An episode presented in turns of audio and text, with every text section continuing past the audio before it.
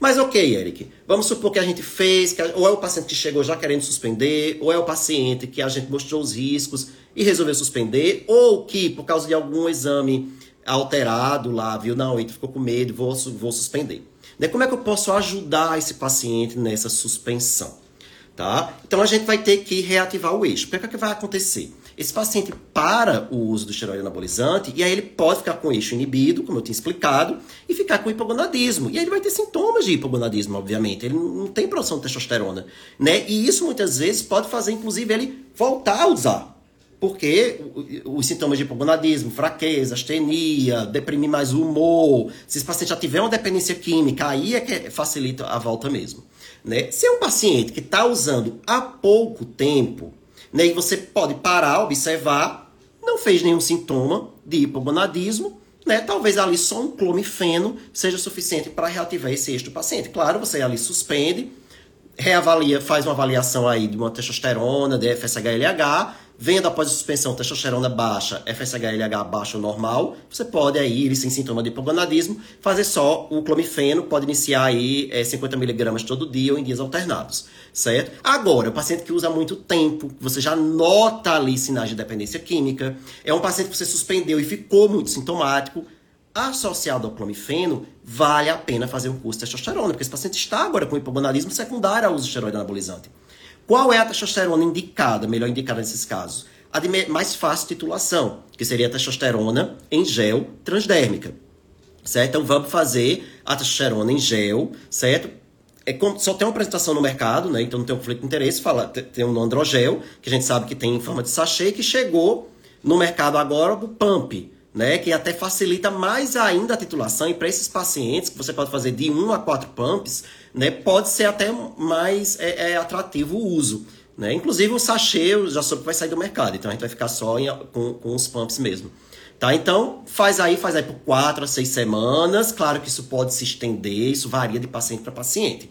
Né? E eu sei que a gente, muitas vezes como médico, gosta muito de receita de bolo, de protocolo, de tudo. A gente não tem, tá, minha gente? Tudo isso que eu tô falando aqui, inclusive, é baseado em diretrizes com opinião de especialista, porque não tem um estudo para isso. Como eu tinha falado antes, isso nem deveria existir. A gente nem deveria estar preocupado com isso, mas existe. Né? Então a gente precisa de, de, de, de meios, de mecanismos para tentar ajudar esse paciente. Ah, o melhor, mas o que é o melhor? A gente não sabe. Será que é clomifeno melhor mesmo? Será que era melhor fazer um inibidor de aromatase, anastrozol, por exemplo, que seria uma possibilidade de fazer para religar o eixo? Tem estudo comparando para dizer o que é melhor. Ah, Eric, é melhor deixar três meses, quatro meses, cinco meses, seis meses? Não tem. Você vai iniciar. Se sentir necessidade, faz a testosterona em gel e vai acompanhando esse paciente. Vai acompanhando os níveis de testosterona, vai vendo se o LH-FSH vai subindo, o que pode mostrar aí que o, o eixo está religando, certo? Respondeu, paciente respondeu, não pare de vez o clomifeno, deixa aí uns 4, 6 meses, depois você tenta tirar. Né? Porque às vezes você tirar de vez pode ser que é, é iniba de novo, o eixo volta a ficar inibido e aí você tem que reiniciar, certo? Ah, Eric, não respondeu, tá aqui usando seis meses. Não respondeu. É, uma coisa que você pode fazer é estimular diretamente esse testículo. E aí utilizar, por exemplo, o HCG, porque o HCG, ele se liga ali ao receptor do LH no testículo, então ele tem esse poder de estimular o testículo. Não respondeu, tá aí três meses usando HCG e clomifeno. Não respondeu a chance desse paciente ter feito um hipogonadismo irreversível é alta.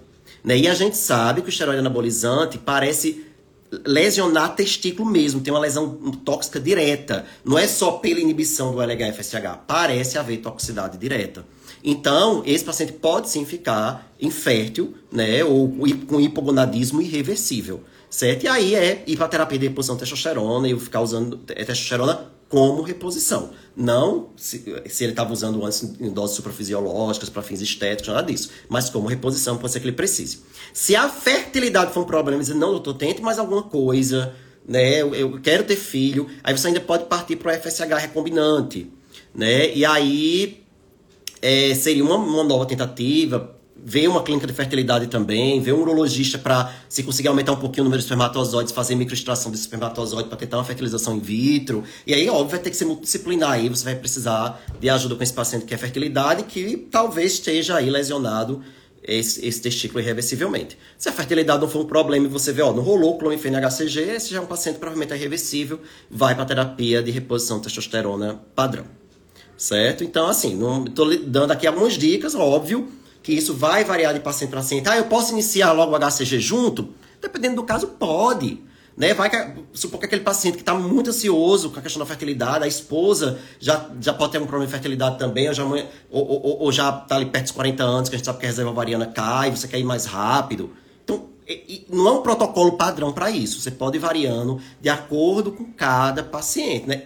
A gente tem que ser criativo, minha gente, porque, de novo, é algo que a, é um problema que, que criaram, que surgiu, que a gente tem que, que abraçar para resolver ali a vida do paciente, né? E a gente vai ter que ser criativo, porque não vai ter aí, a gente não tem estudos. Talvez estudos da, dessa questão pós a suspensão a gente acabe tendo, porque o paciente que parou tudo, a gente está fazendo ali um tratamento para reativar o eixo, em algum momento tem, mas por enquanto a gente não tem isso bem padronizado. Então é mais por essa, é, vai, vai seguindo essas, essa é é, é, é, é, a individualização mesmo, sabendo as drogas que pode utilizar para reativar o eixo, clomifeno, é, inibidor de aromatase, HCG para estimular testículo, e aí avaliando esse paciente caso a caso, dependendo também da, da, sua, da, da necessidade daquele paciente.